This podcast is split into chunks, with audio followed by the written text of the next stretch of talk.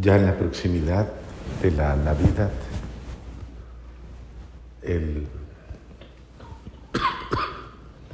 la liturgia pone en nuestros labios y en nuestro corazón la premura de, la venida del Señor, pero más que la premura, el anhelo,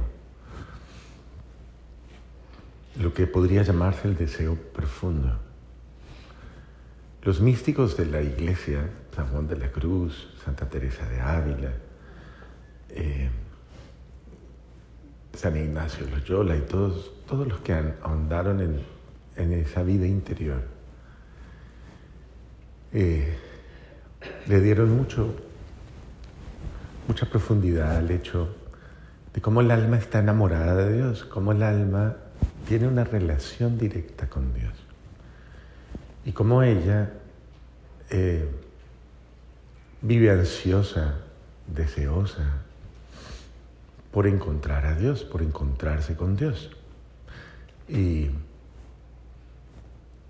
nos ayudan a comprender que, claro, el alma tiene apetitos o anhelos mayores que el cuerpo.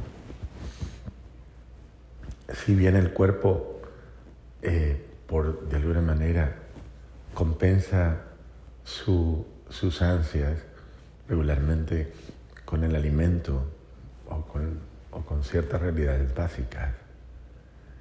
E incluso en un plano un poquito más biológico, eh, con ciertos pensamientos o ideas,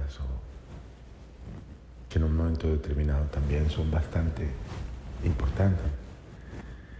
Eh, el alma supera absolutamente todo lo que podríamos denominar como eh, esa capacidad de trascender muchísimo más, de querer o desear muchísimo más. Y en ese sentido, eh, la liturgia siempre nos ayuda a recordar que la plenitud de nuestra vida se va a dar en la profundidad de nuestra alma. Que todo lo que va todo lo que queremos que pase afuera, pues primero tiene que pasar en nuestro corazón. Y que es importante que nosotros, como decía Santa Teresa, construyamos la morada interior, esa morada interior para Dios. Y este tiempo es el tiempo en el que nosotros preparamos un pesebre, hablando en otros términos. Preparamos un lugar para que Dios nazca y, y para que mi vida lo asimile completamente. Y podríamos decir que, eh, así como pasa en la biología humana,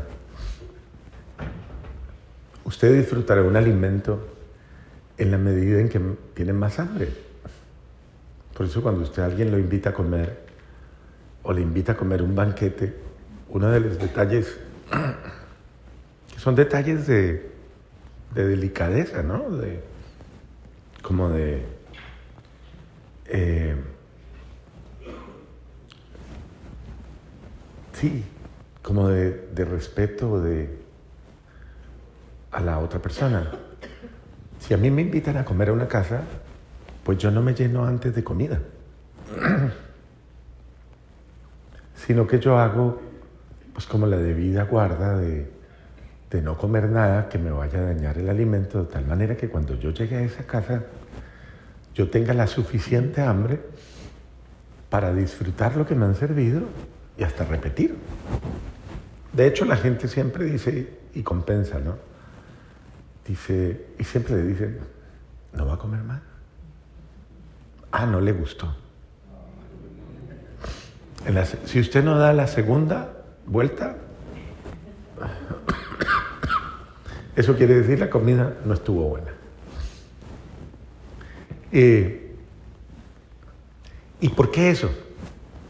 Porque hay que darle capacidad al cuerpo para que tenga mayor posibilidad de disfrutar o de gozar de, de eso que tanta necesidad tiene, sea beber, sea comer. Y en todos los órdenes de la vida es igual.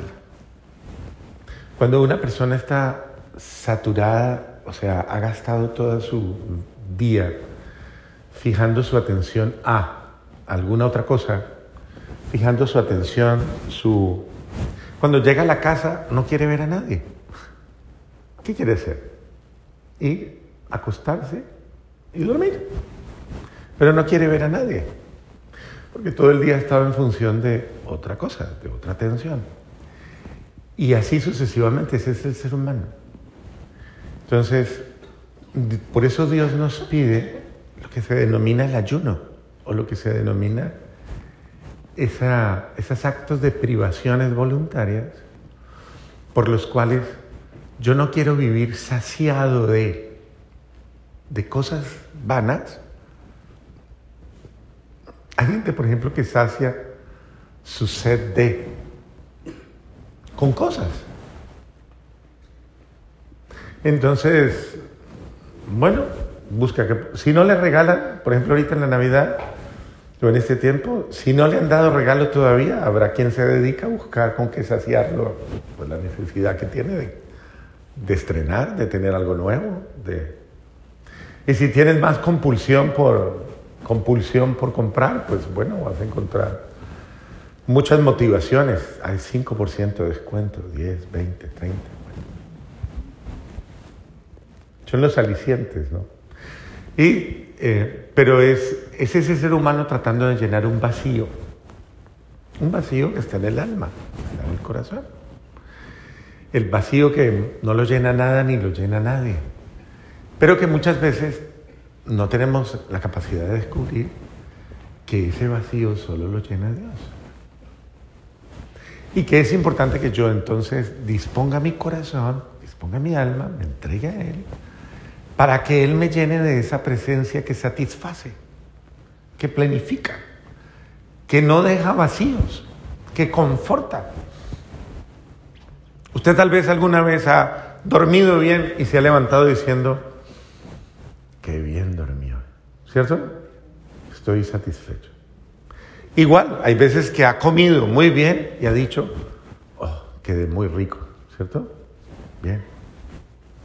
Lo único que me falta es tomarme, los colombianos dicen un tinto o un café. Los cubanos dirán que un... Eso. Y así sucesivamente. Que es como, ya, no me cabe más. El ser humano tiene en su corazón el deseo de la plenitud, de ser pleno. Y la plenitud es parte de esta grandeza interior, por la cual yo quiero que mi vida, mi vida celebre de una manera especial la vida. Hay dos personajes hoy que en el Evangelio nos muestran el sentido de la alegría plena. Y son dos personas que están llenas, llenas, llenas, plenas, en todo el sentido estricto de la palabra. Isabel, la que fue estéril, imagínense ustedes lo que es vivir un periodo muy largo de esterilidad. Uno podría pensar que Isabel pudo haber tenido cuánto tiempo de esterilidad. ¿Quedaría embarazada a los 50? 40 y pico, 50. Bueno, en esa época el promedio de vida era mucho más bajo, pongámosle de 40 para arriba. Yo pensaría que en los 50 porque ya le llaman, ya la veían muy mal. Pero es la frustración de lo que es no poder ser fecundo uno. Y más en el don de ser mujer.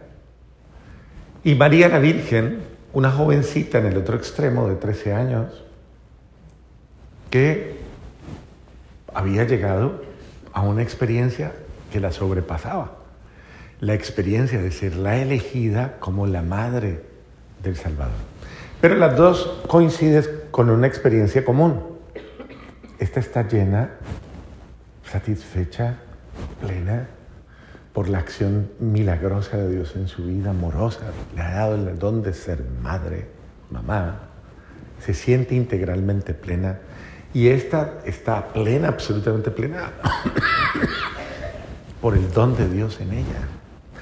Es el encuentro de dos plenitudes, no de dos escaseces, no de dos carencias, sino de dos plenitudes. El encuentro de estas dos mujeres es el encuentro de dos alegrías, de dos personas que encontraron en Dios, en la respuesta de Dios, en el amor de Dios, en la generosidad de Dios, todo lo que soñaban y todo lo que anhelaban. Y cuando se encuentran la plenitud de una, llena a la otra. La otra ya está feliz y llena. Pero esta que trae la abundancia, le transmite a la otra más, porque siempre cabe más, en Dios siempre cabe más alegría, más gozo. Y María le transmite a, a Isabel tanta alegría que todo su ser se estremece, hasta el muchachito se movió en mí, todo su ser se estremece. Entonces, eh, la una alaba la realidad de la otra. ¿Cómo es que la madre de mi Señor viene a mí? Bendita tú. Es la plenitud. Hace la plenitud. Y María proclama mi alma la grandeza del Señor. Son los dos cánticos. Es hermoso, es el encuentro de dos plenitudes. Pero esto es importante que lo tengamos en cuenta. La plenitud se encuentra en quien está lleno de Dios. A quien Dios le responde a todas sus ansias, anhelos. A quien Dios le planifica. Entonces, uno puede vivir en escasez, encontrándose con un mundo de carencias. Entonces te encuentras con tu marido pobre y escaso, con tu mujer pobre y escaso, con tus hijos carentes, con, tu, con todo el mundo. Alguien tiene que romper eso y tiene que llenarse. Y tiene que llenarse del único que llena la vida y la planifica. Para que tu abundancia pueda saciar el hambre de otros. Se requiere gente más plena o gente más satisfecha en Dios que verdaderamente tenga la abundancia de saciar el hambre de muchos otros. ¿Hambre de qué? eso se diversifica en muchas realidades hambre de compañía, hambre de, de, verdad, de cariño, de ternura, de amor, de comprensión, de perdón y de tantas otras bondades que trae consigo el estar lleno de Dios. Entonces, qué importante, mire, esta Navidad a su hogar no lo van a saciar los muchos regalos que usted ni las muchas comidas y banquetes que haga. A su hogar lo va a saciar la plenitud de la presencia de Dios que haya en su corazón y en su vida. Y eso es lo que va a darle alegría a todos los demás. Y va a hacer que todos los demás sientan que esta Navidad y que este tiempo fue el mejor que pudimos tener porque nos amamos, nos quisimos, nos aprovechamos, nos disfrutamos de la mejor manera posible.